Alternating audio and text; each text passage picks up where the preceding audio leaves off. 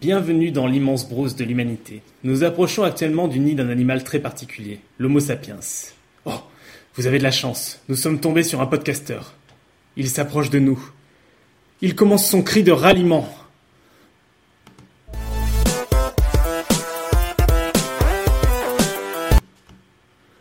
Mais, mais ces, ces individus, de manière à peu près régulière, parlent tout seuls.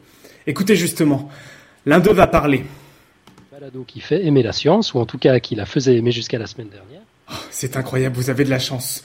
On est tombé sur un Alan von Landanus. Cette race, mais qu'est-ce que je dis? Existe-t-il seulement des races chez les humains? Nous allons essayer de le savoir ce soir.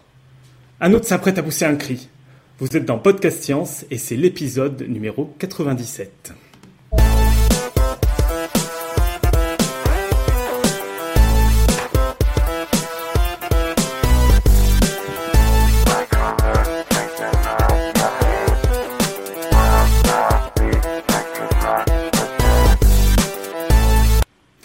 Bonjour à tous, bienvenue dans Podcast Science après cette introduction un peu étrange.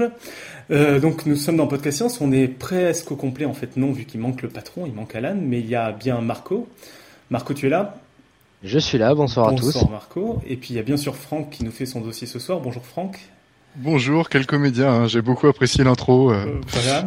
qui nous a changé des intros classiques. Ça, et donc euh, et donc Nico euh, qui n'aura pas aujourd'hui, qui essaiera aujourd'hui de ne pas utiliser son clavier mitraillette, donc je ne serai pas dans la chatroom. Et ben euh, donc Franck, tu nous parles de race ce soir, c'est ça? Exactement, quand Eh tu bien- veux. Eh bien écoute, c'est quand tu veux. Ok, alors c'est parti. Euh, donc moi j'entends tout le temps dire que, euh, bon dans les débats à la télé, etc., j'entends tout le temps dire que la science a prouvé que les races n'existaient plus. Euh, les races humaines n'existent pas, pardon. Donc souvent je, je me suis dit, bon je vais en avoir le cœur net et je vais voir qu'est-ce qu'on entend par race et qu'est-ce que la science dit à ce sujet. Donc euh, pour, euh, pour approfondir cette question, euh, on va repartir un petit peu du côté de la taxonomie. Donc la taxonomie, c'est la science de la, la classification des êtres vivants.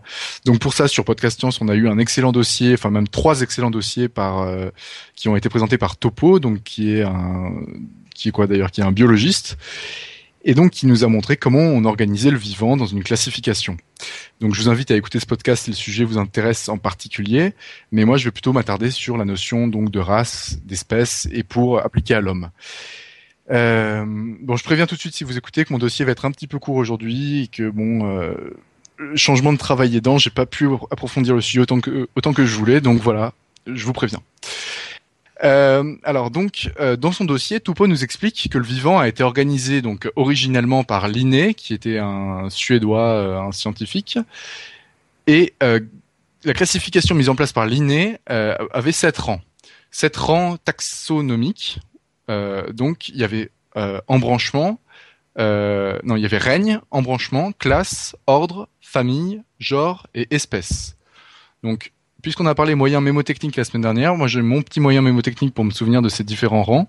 Euh, ça vaut ce que ça vaut, c'est pas grand chose. C'est RECOF, donc R-E-C-O-F, euh, R comme règne, E comme embranchement, classe, ordre et famille. Et après il y a genre espèce, mais genre espèce on, s'en souvient parce qu'ils sont très utilisés. Euh, genre et espèce, c'est la base de toute dénomination savante d'espèces vivantes. On appelle, ça, on appelle ça la nomenclature binomiale. Donc pour l'homme, par exemple, donc Homo sapiens, Homo, donc ça c'est la nomenclature binomiale, Homo c'est le genre, sapiens l'espèce. D'accord. Euh, pour euh, pour euh, pour information, pour mémoire, euh, Homo sapiens appartient donc euh, au règne. Alors le règne, non. Là, le- les, ce qui est le plus marrant, ce qui est marrant, c'est que les, les classifications du, du vivant en règne sont très sont sujettes à beaucoup de discussions. Donc je vais pas m'aventurer là-dedans en disant que c'est le règne animal parce que je sais même pas s'il y a un règne animal. Mais euh, on va dire que c'est donc la classe des mammifères. Ça, par contre, j'en suis sûr. C'est l'ordre des primates la famille, donc Rokoff, règne, voilà, classe mammifère, ordre primate, famille hominidés, et donc genre Homo, espèce sapiens. Euh, pour euh, faire encore rapidement, les primates, donc euh, l'ordre, donc les, les- les mammifères, la classe, c'est les, euh, bon, c'est une définition qu'on connaît, c'est les, euh, les animaux qui allaitent. Marco, tu m'arrêtes si je me trompe, mais je crois que c'est ça. Euh, les primates, euh, donc l'ordre, c'est euh, c'est un ordre qui est défini par deux choses. il y a deux éléments importants pour définir les primates parmi les autres mammifères. Ces deux éléments qui sont donc, pour définir les primates, sont la prédominance de la vision sur l'olfaction. Euh, donc, euh, les, les, primates se servent plus de la vision que du, du nez, donc pour sentir. Et donc ça, c'est la première caractéristique. Ils s'en servent plus pour se déplacer, pour communiquer, pour tout ce qu'ils font. En fait, ils se servent plus de la vision que de l'odorat, c'est ça? C'est ça. Bon, ils se déplacent pas avec leurs yeux, mais ils, ils se repèrent avec leurs yeux. Mais oui, c'est ça. Oui, d'accord. euh, ensuite, donc c'est la première chose, la vision prédominante sur l'olfaction. Et la deuxième chose, c'est des mains préhensibles, donc des mains qui permettent d'attraper. Euh, on a euh, pour ça, il y a deux innovations les pouces opposables. Donc euh, vous pouvez tous regarder vos mains et vous pouvez faire une pince avec vos pouces et vos doigts. Donc ça, c'est les pouces opposables. Et deuxième chose que tout le monde devrait avoir à peu près aussi, les ongles plats. Donc les pouces opposables et les ongles plats, ça fait qu'on n'est pas gêné par les ongles pour attraper et on peut faire une pince avec les doigts. Donc ça c'est euh, la définition de ce qui fait euh, l'innovation des primates. Euh, pour la famille, donc c'est les hominidés. Et donc bon alors c'est un peu compliqué encore une fois les classifications au sein des primates sont un peu changeantes également. Parfois les hominidés sont considérés comme ce qu'on appelle une super famille donc qui englobe plusieurs familles mais c'est pas faux, je pense que c'est pas faux de dire que les hominidés sont une famille. Donc la caractéristique principale des hominidés Qu'est-ce que c'est? C'est le développement du cerveau, tout simplement, qui va induire donc une, des capacités de sociabilisation et d'apprentissage développées, donc euh, de culture, capacité culturelle. Donc voilà, donc le classe des mammifères, l'ordre des primates, euh, la famille des hominidés. Alors, on est là, on est au dernier rang avant genre et espèce. Euh, euh, donc, dans le genre, on a le genre Homo, dans, dans cette famille, donc famille des hominidés, on a le genre Homo, on a le genre Pan ou Pan, je sais pas, Pan. Donc le genre Pan, c'est le chimpanzé, et on a le genre gorille. Comment? Moi j'aurais dit Pan personnellement, mais euh, à confirmer. bah en fait je me dis si c'est du latin, euh, je crois, je crois que c'est du Pan, mais effectivement en français ça donne Pan. Bref. Euh, et le genre Gorilla. Donc ça c'est les trois genres qui sont dans, le, dans la, la, famille des hominidés. Donc c'est nos, nos plus proches cousins en fait. Ah non, il y a aussi le genre Pongo, pardon. Euh, mais ça, ça dépend. Il n'y est pas toujours dans la famille des hominidés. Donc le genre Pongo, c'est les orang-outans. Donc voilà. Donc dans la famille hominidés, il y a le chimpanzé, le gorille, l'orang-outan et l'homme. D'accord. Voilà, voilà. Euh, et on peut donc. Il y a un autre, il y a un autre excuse-moi Franck, ouais, il y a un autre point commun entre tous ces espèces que tu cites, euh, c'est le, le, coccyx. Le quoi, pardon? Le, le, coccyx, la présence d'un coccyx. Le coccyx. Oui, le à la place de, de la queue en fait. Ah, euh, tu veux dire comme euh, innovation des hominidés? Oui. Non, mais je crois que euh, t'es es sûr de ça parce que je pense que oui, bon, d'accord. Donc ça, les hominidés, c'est l'absence de queue? Bah, les hominidés, ouais, ils ont, bah, en tout cas, le, le chimpanzé, gorille, orang-outan, et hommes ont tous un coccyx en fait. Ils ont tous l'appendice caudal qui est, qui est atrophié et qui forme le coccyx. Mais est-ce que c'est pas une caractéristique qui est... Ok. Mais est-ce que c'est une caractéristique, c'est pas une caractéristique qui est partagée par d'autres familles que les hominidés? À ma connaissance, non. À ma ça, connaissance, suffit, ça suffit pas en soi parce que le, le fait de pas avoir de queue et d'avoir un coccyx, t'as d'autres espèces très différentes qui n'ont pas de queue, non? Ou je dis une bêtise euh, certainement, mais qui n'ont pas de coccyx pour autant. Ah oui, d'accord. Ok, bon bah je, je ok, à, à confirmer. Voilà, c'est ça. Euh, donc, euh, les hominidés sont communément appelés euh, les. Non, pardon. Euh, je me perds. Voilà. Donc, les hominidés sont appelés les grands singes et euh, on a les, on a les singes inférieurs qui sont les autres singes qui sont pas hominidés. Et donc les autres singes, c'est notamment ce qu'on appelle les gibbons, donc c'est les singes qui s'accrochent dans les arbres et, euh, voilà. Mais là, je m'égare un petit peu. Donc dans la taxonomie actuelle, on a euh, règne, embranchement, classe, ordre, famille, genre, espèce. Les, les caractéristiques de chaque rang, je vous les ai données dans, dans les grandes lignes. Mais euh, est-ce que ça s'arrête là? Est-ce qu'on peut aller plus loin que l'espèce? Est-ce qu'on peut distinguer donc des races au sein de l'espèce humaine? Euh, donc, on va voir pour ça, on va voir pourquoi est-ce qu'on s'est arrêté euh, à la notion d'espèce. On aurait pu s'arrêter encore plus bas, on aurait pu en faire des distinctions plus plus approfondies après les espèces. Mais pourquoi on s'est arrêté à la notion d'espèce? Ouais, mais enfin déjà pour la notion d'espèce, c'est assez ambigu, on a assez euh, du mal à, à, vraiment la définir, donc c'est encore plus difficile pour euh, pour définir des, des races à l'intérieur d'espèces. Bah oui, mais là, tu es en train de spoiler ma, ma deuxième partie, mais c'est vrai, ouais. C'est que, en fait...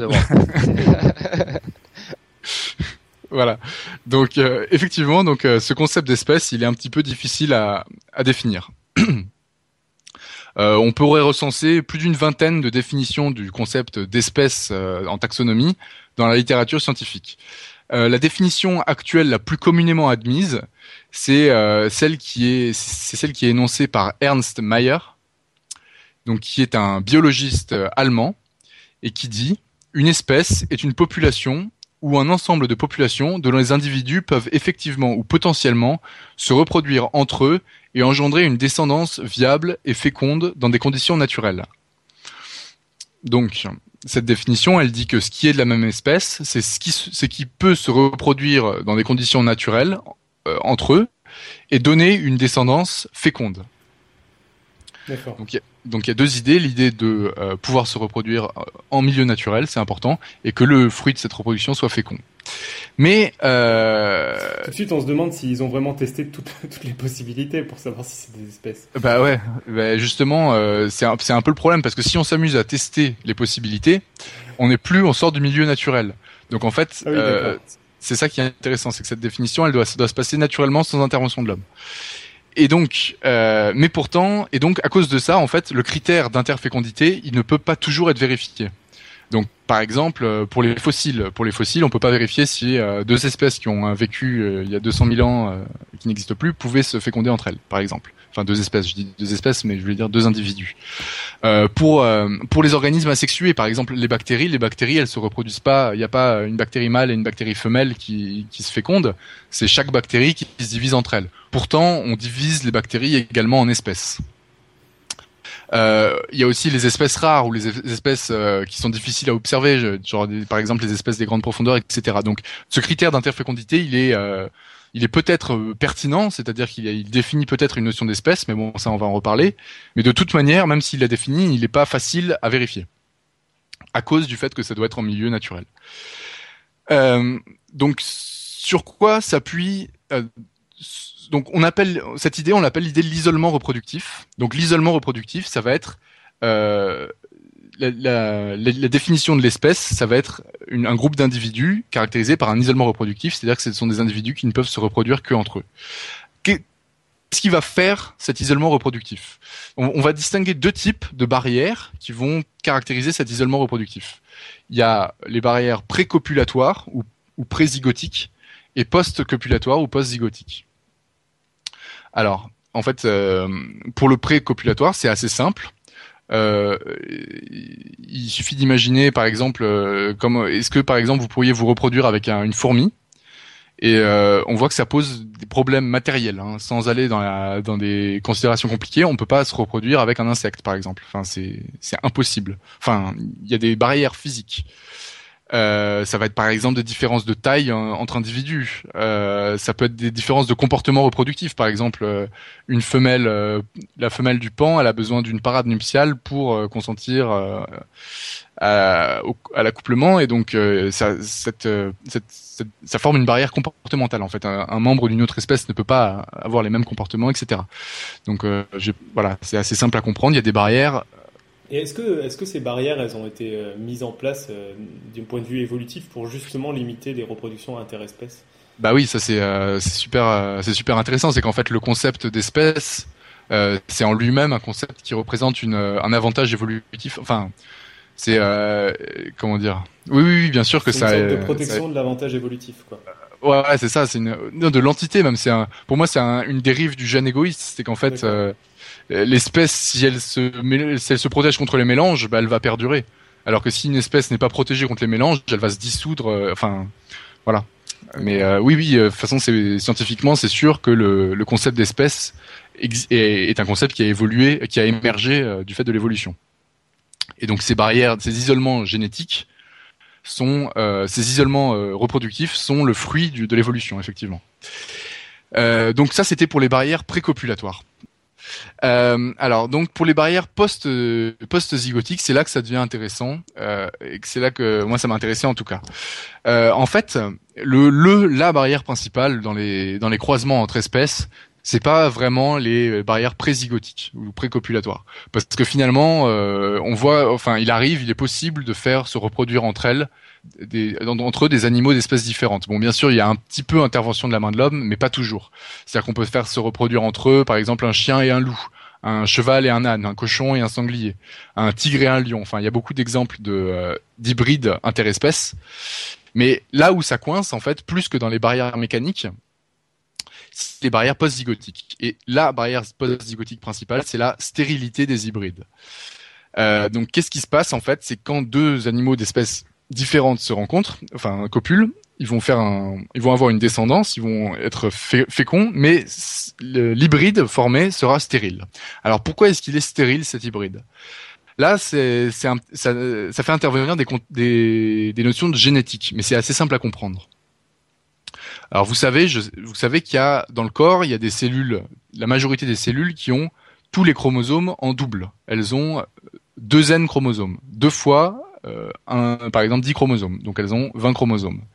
Chez l'homme, on a 23 paires de chromosomes, donc on a 46 chromosomes, euh, 23 euh, paires. Par contre, dans certaines cellules dites haploïdes, donc gamètes, on a chaque euh, cellule ne possède que un seul exemplaire de euh, de chaque chromosome. Ouais, ouais. Donc, euh, on dit que les cellules sont haploïdes. Et ce sont les gamètes. Euh, alors maintenant, comment se passe la fécondation? La fécondation, on a une gamète d'un individu qui va rejoindre la gamète d'un autre individu et qui vont reformer une cellule à deux N chromosomes, donc avec deux, euh, une paire, enfin des paires de chaque chromosome. Donc euh, pour l'homme, on a les 23 spermatozoïdes, 23 chromosomes du spermatozoïde qui vont rejoindre les 23 chromosomes de l'ovule, ça va faire 46 chromosomes. Maintenant, prenons un exemple. Admettons qu'un âne, donc l'âne a, donc les cellules normales de l'âne ont 62 chromosomes et euh, les gamètes de l'âne ont donc 31 chromosomes chacun, chacune. Ouais. Euh, prenons une jument qui a donc 64 chromosomes et donc avec des gamètes à 32 chromosomes, qu'est-ce qui va se passer? Quand les deux vont se réunir, on va avoir 32 plus 60 plus 31, ça fait donc 63 chromosomes. Donc euh, la moyenne entre le, le nombre de, de l'âne et le nombre de la, de la jument. Euh, donc on va avoir une cellule, le zygote, donc qui est le fruit de la fertilisation, qui va être qui va être viable. Il va avoir toutes les informations génétiques dont il a besoin pour euh, pour se multiplier, pour former un individu, avec les informations génétiques de la mère euh, jument et du père âne. Cet individu va grandir, il va euh, naître, il va vieillir, il va atteindre la puberté, et euh, ses organes sexuels vont commencer à produire des gamètes. Mais là, il va se passer un problème. C'est que pour produire des gamètes, il y a un processus cellulaire qui se met en place et qui s'appelle la méiose. Et euh, la méiose, elle intervient que au moment de la formation des gamètes, et c'est le mé mécanisme par lequel les cellules se divisent entre elles. Alors, il faut savoir que lors de la méiose, lors de la, méiose, il faut que, avant que la méiose ait lieu, qu'est-ce qu'il faut qu'il il faut qu'il intervienne une chose, c'est qu'il faut que les chromosomes se regroupent par paire. Ils vont migrer au milieu de la cellule et ils vont se regrouper par paire. Et si les chromosomes euh, ne sont pas euh, bien appareillés l'un avec l'autre, et chaque chromosome de chaque paire doit se ressembler pour pouvoir être, euh, pour reconnaître son pendant, enfin son, son, voilà, sa paire. S'il n'y a pas une bonne appareil, un bon appareillement des chromosomes, la méiose peut pas avoir lieu. Et donc, qu'est-ce qui se passe? La division de la cellule n'est pas possible et la production de gamètes n'a pas lieu. Et donc c'est pour ça que les, les individus euh, hybrides d'espèces sont souvent, pas toujours, mais sont souvent euh, stériles. Euh, voilà. Euh, okay, donc le, ça fait, en fait, oui, ça vient du le, le, même nombre de chromosomes. Quoi. Alors non, c'est alors c'est un petit peu plus compliqué que ça parce qu'effectivement on pourrait dire que le le euh, le mulet donc l'hybride de la jument et de l'âne, euh, il a 63 chromosomes. Donc il y a euh, 31 paires, 31 paires qui font donc 62 chromosomes, et puis un chromosome tout seul, qui est en fait le chromosome hérité de la maman, et qui n'a pas son pendant chez l'âne. Donc ce chromosome-là, on va dire, il est tout seul et il va faire qu'il y a un mauvais appareillement des chromosomes. Donc c'est vrai, euh, effectivement, c'est la cause. Mais parfois, on a le même nombre de chromosomes et pourtant, on va avoir un mauvais appareillement. Parce qu'il faut que, non seulement il faut que euh, les chromosomes soient en nombre égal, mais surtout, il faut que les chromosomes soient similaires pour qu'ils puissent euh, s'appareiller. Et en fait, parfois, des fois, parfois les, chromosomes sont euh, sont euh, en nombre différent, mais ils arrivent quand même à s'appareiller. Par exemple, deux petits avec un gros. c'est le cas, par exemple, du cochon et du sanglier. Il y a en fait, c'est plus compliqué qu'un simple compatibilité numérique. En fait, c'est une compatibilité des homologies génétiques. En fait, voilà. Euh... Il y a aussi donc c'est un peu la distance génétique entre entre les, les deux les deux individus qui se reproduisent. Exact. Oui, oui, tout à fait. C'est un peu la distance génétique. Sauf que euh, ce qui est à la base d'ailleurs de la spéciation. En fait, les espèces se créent comme ça. Quoi. C'est des groupes qui deviennent euh, séparés, qui ne se mélangent plus, et euh, au fur et à mesure des mutations, euh, la distance génétique devient tellement importante qu'ils ne peuvent plus se reproduire ensemble. Oui, c'est tout à fait vrai, mais euh, c'est pas aussi simple que ça parce que par exemple, euh, tu prends. On simplifie toujours hein, sur podcast science. Ouais, bien sûr, bah on est là pour ça. Mais euh, tu prends par exemple deux euh, deux chiens, tu, tu prends par exemple deux espèces de chiens, enfin deux races de chiens donc, deux races de chiens, ils vont arriver à certaines situations où ils seront plus interféconds, ils pourront plus se féconder entre eux, et quand même le chien et le loup peuvent se féconder entre eux. Et la distance génétique entre le chien et le loup, euh, je pense qu'elle est plus grande qu'entre deux chiens de la même, euh, tu vois, chiens de, de race différente. Donc, donc je pense que euh, c'est pas, c'est pas purement statistique, quoi. C'est pas juste la distance génétique, même si bien sûr c'est ça l'idée, mais euh, je, je, pense que c'est, c'est au cas par cas en fait. Voilà. Ok. Euh, donc, euh, donc voilà. Donc c'est cette notion d'isolement reproductif qui semble définir la notion d'espèce mais euh, il y a certaines limites à, ce, à cette notion d'isolement reproductif. Euh, par exemple, euh, les, les bactéries. Donc, comme je disais tout à l'heure, les bactéries, ce sont des, organismes asexués. Donc, il est impossible de enfin, il est impossible de d'apporter cette notion à la notion de bactérie, puisque de toute manière, euh, les bactéries se reproduisent toutes seules. Euh, il y a aussi les végétaux. Les végétaux, ils sont capables de, euh, par exemple, euh, le boulot, le un boulot peut féconder un chêne et le, leur, l'hybride peut être tout à fait fertile. C'est-à-dire qu'il va avoir des, des, parties de, de l'arbre qui vont être boulot et des parties de l'arbre qui vont être chêne. Enfin, c'est c'est pas c'est pas aussi simple que ça. Donc en fait, on a inventé beaucoup d'autres concepts pour définir la notion d'espèce. Euh, il y a les, critères morphologiques et finalement ce sont les critères morphologiques qui sont le plus généralement utilisés et qui consistent en fait à identifier une espèce tout simplement d'après ses caractéristiques euh, structurales ou morphologiques.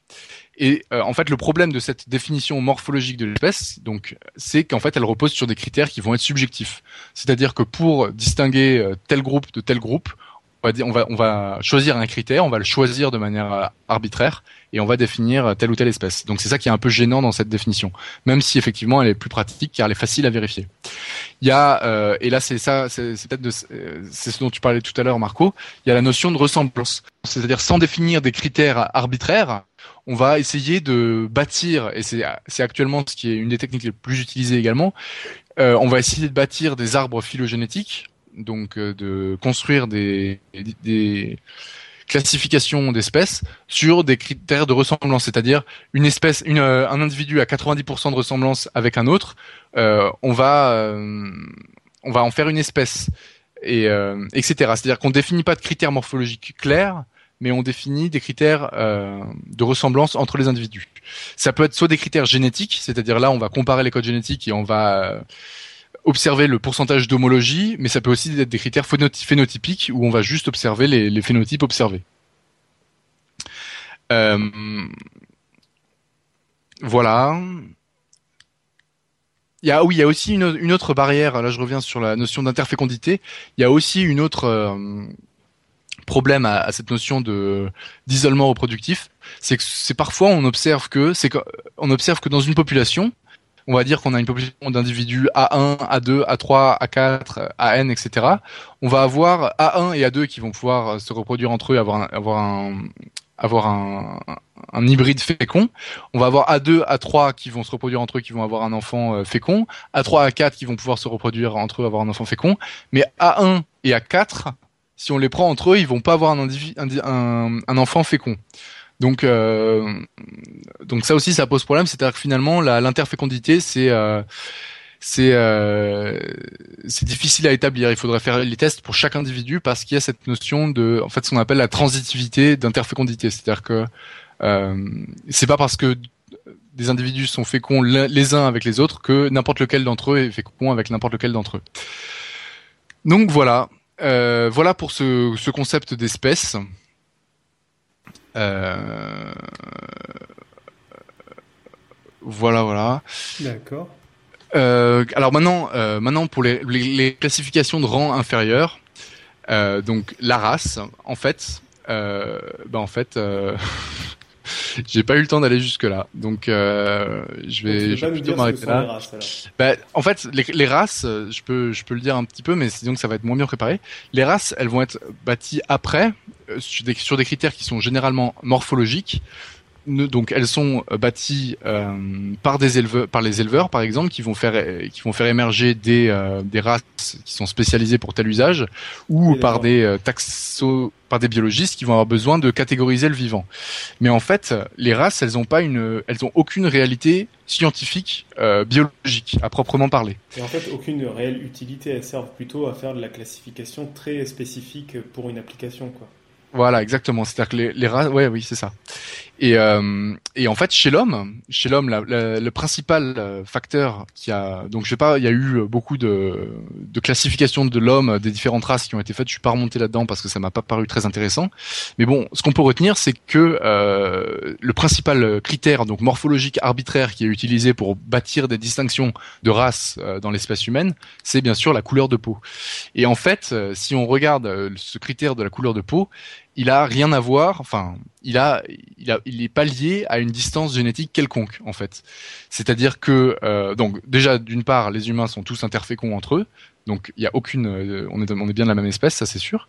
Mais euh, même le critère donc morphologique de couleur de peau, en fait, il ne traduit pas une ressemblance génétique particulière. En fait, si on regarde la, la, répartition de la couleur de peau dans l'espèce humaine, on voit qu'elle suit une loi de Gauss et qu'elle est corrélée avec l'ensoleillement.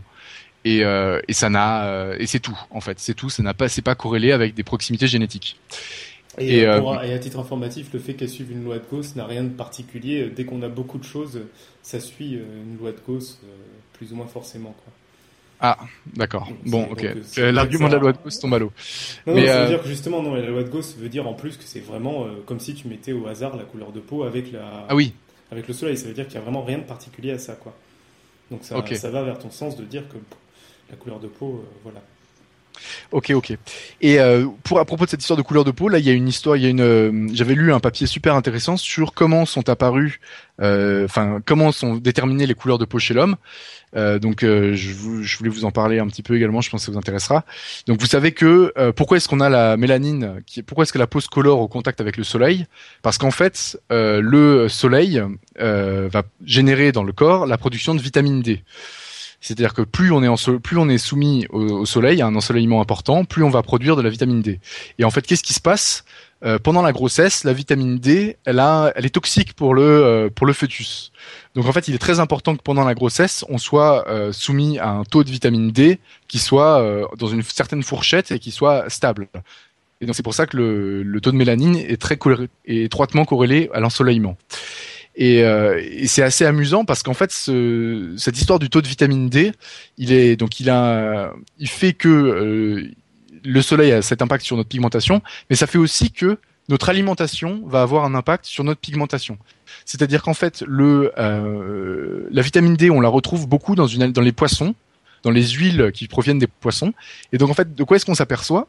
Et euh, on s'aperçoit que en fait, si une, si une population donnée va avoir une alimentation à base de poissons, elle va avoir un apport extérieur en vitamine D qui provient pas du soleil, qui dépend pas du soleil. Et donc finalement, elle va plus avoir besoin d'ensoleillement pour atteindre la bonne fourchette de vitamine D et donc elle va se pigmenter. C'est le cas par exemple, on peut citer par exemple les, les populations asiatiques au niveau du Japon. Euh, ils ont ils ont plus, plus pigmenté qu'à la même latitude en Europe, nous. Et parce que une des théories, c'est que comme ils ont de la vitamine D qui provient d'une alimentation, d'une alimentation riche en poissons, ils doivent euh, leur peau et leur peau se pigmente pour les protéger de taux de vitamine D trop élevés. Et euh, cette théorie est d'ailleurs euh, cette théorie est d'ailleurs une des théories qui permet d'expliquer pourquoi les, les Irlandais et les Écossais sont roux. C'est parce qu'en fait, à, cause du Gulf Stream, euh, ils, ont ils ont pu développer une agriculture qui les a donc éloignés d'une alimentation riche en poissons. Et compte tenu, compte tenu du niveau d'ensoleillement qui est faible, avec une, un apport de vitamine D provenant du poisson qui est également faible, euh, ils ont donc besoin de beaucoup de vitamine D et donc euh, ils sont très dépigmentés. Euh, voilà, voilà. Ok. ben, ça avait l'air très intéressant, mais alors je mais je, je sais pas pourquoi. Moi, j'ai quelques coupures et parfois pendant 5 secondes, j'entends rien. Donc j'aurais écouterai, mais euh, euh, ça ah merde, mais Nico, t'as pas eu ouais, de Non, non, il n'y a aucun problème, pas de coupure. Non, non, mais c'est uniquement. Je, je pense oh. qu'il n'y a pas de coupure dans le live, les gens peuvent nous le dire. Ouais. Bah, c'est hyper intéressant tout ça quoi. Euh, du coup ouais, sur, en tout cas sur les concepts, euh, si on résume donc les concepts d'espèces, il y a quand même une définition un peu précise euh, vu qu'il y a au moins ces histoires de de non-reproductivité après. Et par contre sur les concepts de race, on peut mettre des races un peu partout, mais du coup ça n'a pas grand intérêt et, et, au niveau de l'être humain, on, on s'en abstient pour des raisons historiques quoi. Voilà, c'est ça. C'est que ouais, ouais, tout à fait. Voilà. Bon ben. Et ça n'a pas. Ouais. Oui, c'était tout, euh, c'était tout. Donc euh, vraiment, euh, la science, en fait, la science n'a jamais prouvé l'existence d'aucune race, mais euh, en fait, en fait, il faut, il faut bien distinguer deux choses. En fait, il y a une, il y a une, une vision épistémologique en fait de, la, de la, de l'espèce. Est-ce que les espèces existent intrinsèquement? Et en fait, on, on, fait que, en les définissant, on fait que constater un fait, une existence, ou est-ce que les, les, espèces sont juste une invention de l'homme pour pour classifier le vivant? Et en fait, au niveau de l'espèce, on ne sait pas trop. À mon avis, on est entre deux eaux, c'est-à-dire qu'il y a quand même des critères objectifs qui, qui tendent à, vers le fait que les espèces existent effectivement et qu'elles ont une utilité. Mais euh, quand on passe en dessous de l'espèce, quand on arrive au concept de race, là, euh, il bien évident, enfin, il devient à peu près clair que euh, le concept de race, c'est un concept inventé par l'homme qui est appliqué euh, au vivant pour mieux le comprendre, mmh. mais que c'est pas un concept qui existe en soi, quoi. Oui, d'accord. Voilà. Okay. Oui, c'est tout ce que je, c'est tout ce que j'avais fait. C'était un petit peu court, je suis désolé. Ouais, mais c'est intéressant. Bon, ça va, c'est les vacances. Alors, les sujets courts, quand même, on apprend des choses. Bah, très bien. Bon, bah, bah, écoute, content, on, on, va passer à la suite, du coup. Donc, ouais, suite, ça marche. Si je ne m'abuse, c'est le teaser de la semaine prochaine qui est fait par moi-même, donc euh, ben, on, on, va partir. Donc la semaine prochaine, euh, moi je vais parler art et sciences, qui sont en général des expositions qui m'ennuient. Euh, principalement parce qu'on tombe soit dans, dans, deux travers en gros, soit parce que soit on tombe sur des artistes qui viennent découvrir les sciences. Par exemple, c'était au Palais de Tokyo il y a, il y a un mois, je crois. C'était quelqu'un qui m'expliquait que ce qu'il avait voulu exprimer ici, c'était l'électricité. Par exemple, il avait mis un aimant en lévitation, recouvert d'un chewing-gum mâché, pour expliquer qu'il a fallu réfléchir, mastiquer pour découvrir le procédé de la lévitation, euh, de l'aimant du magnétisme. Enfin bref, ce genre d'artistes qui découvrent une science et qui se mettent à, à la mettre en, scène de manière plus ou moins réussie, et souvent plus moins que plus.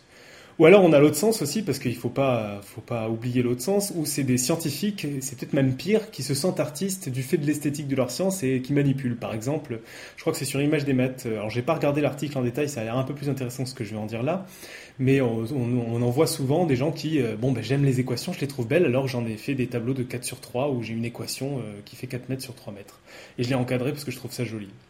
Voilà, donc ça c'est un peu ce que moi je vois régulièrement en art et sciences, et donc je me suis dit qu'on allait, euh, j'allais essayer la semaine prochaine, donc en sujet de vacances très billet d'humeur, c'est-à-dire que ça n'engagera que moi. Ce sera sans doute très peu objectif, mais on va essayer de réfléchir aux arts, aux sciences, et se demander si finalement les mathématiques ne seraient pas un courant artistique comme les autres. Ouais, c'est super intéressant. Mais euh, moi, je le pense. Hein. Je, je, pense qu'il y a une, une relation étroite entre l'art et la science. Ouais. Voilà, alors je vais parler sous le biais des mathématiques parce que c'est ce que je connais le mieux, mais je suis sûr qu'il y aurait des liens à faire avec les autres sciences. Euh, mais je me limiterai aux mathématiques. Donc, euh, entre autres euh, à l'histoire des maths et à savoir s'il y a des courants euh, mathématiques comme il y a des courants artistiques et si on peut parler même de pattes de mathématiciens comme on parle de pattes d'artistes qu'on reconnaît des bah, œuvres d'artistes quoi. Ouais, il y a une part énorme d'intuition dans la recherche mathématique de euh... enfin pour moi c'est la même intuition que celle de l'artiste quoi. Enfin ouais. Ça il y a, il y a ça mais il y a même d'autres enfin voilà, d'autres aspects de toute façon on verra ça la semaine prochaine, on aura le temps d'en papoter euh, la semaine prochaine. Ok, ça marche. Intéressant. Un bon sujet à la Nico, je pense. Voilà, à la Nico, a sujet d'été, Ouais. je pense qu'on va avoir de quoi s'amuser. euh. Donc je répète, ce sera, ça n'engagera surtout que moi, parce que surtout sur la partie histoire de l'art, euh, ce sera sans doute euh, très peu. Enfin, je suis pas un spécialiste du tout, donc je, je dirai sans doute beaucoup de bêtises, mais bon, ce sera un, un début de discussion. Voilà, bah on va passer aux, nouveautés euh, et à la vie de l'émission. Euh, alors, dans les nouveautés à venir, euh, donc l'épisode Histoire, Art et Sciences, ça va être l'épisode 98. Et l'épisode 99, c'est Yves, un auditeur qui a plein de choses à nous dire sur le nucléaire, qui prend les commandes et qui va, et qui va nous parler de nucléaire. Alors pour ça, il a besoin de votre aide.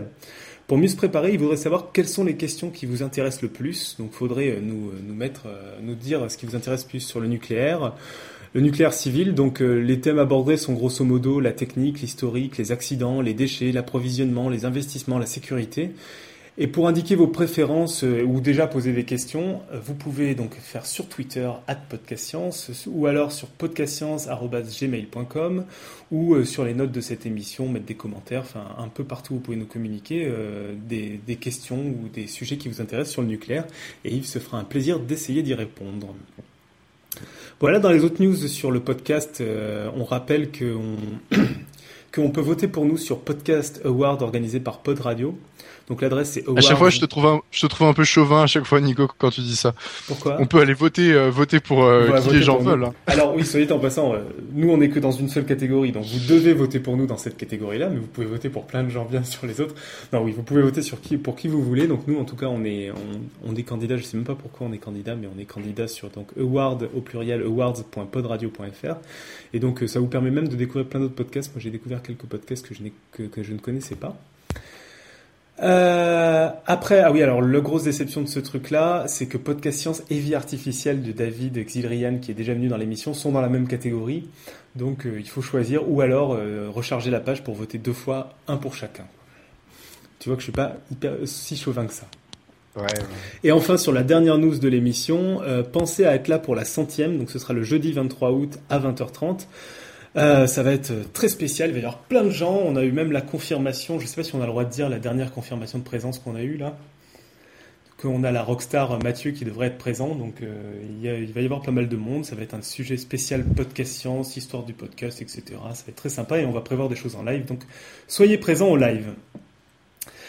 Euh, bah voilà, on passe au retour sur quelques retours sur les émissions précédentes. Ouais.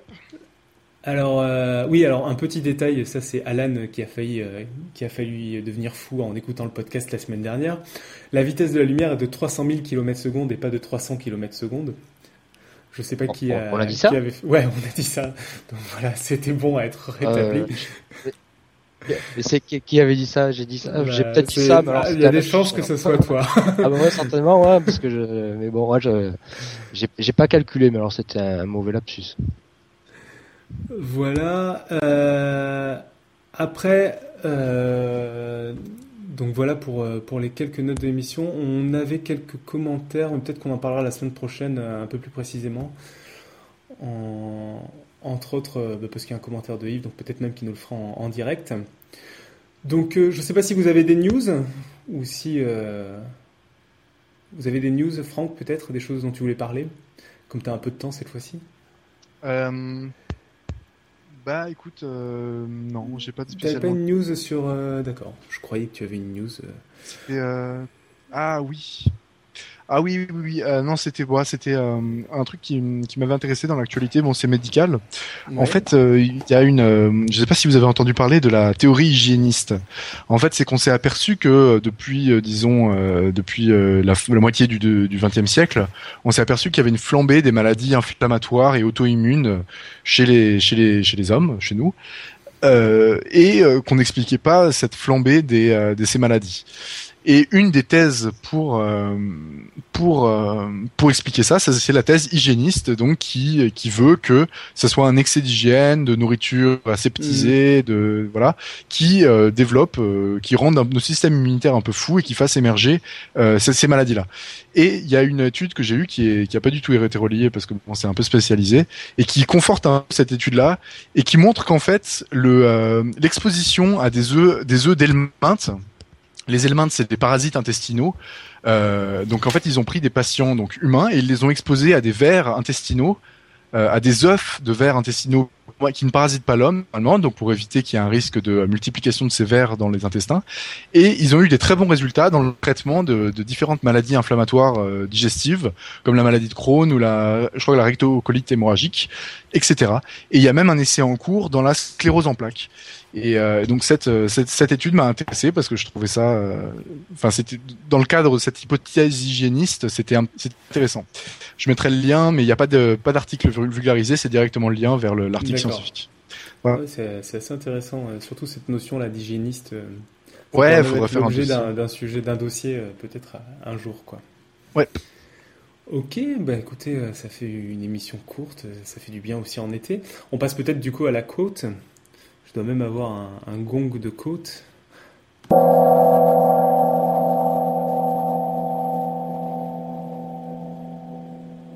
Alors, les côtes, on en a deux, si je ne m'abuse.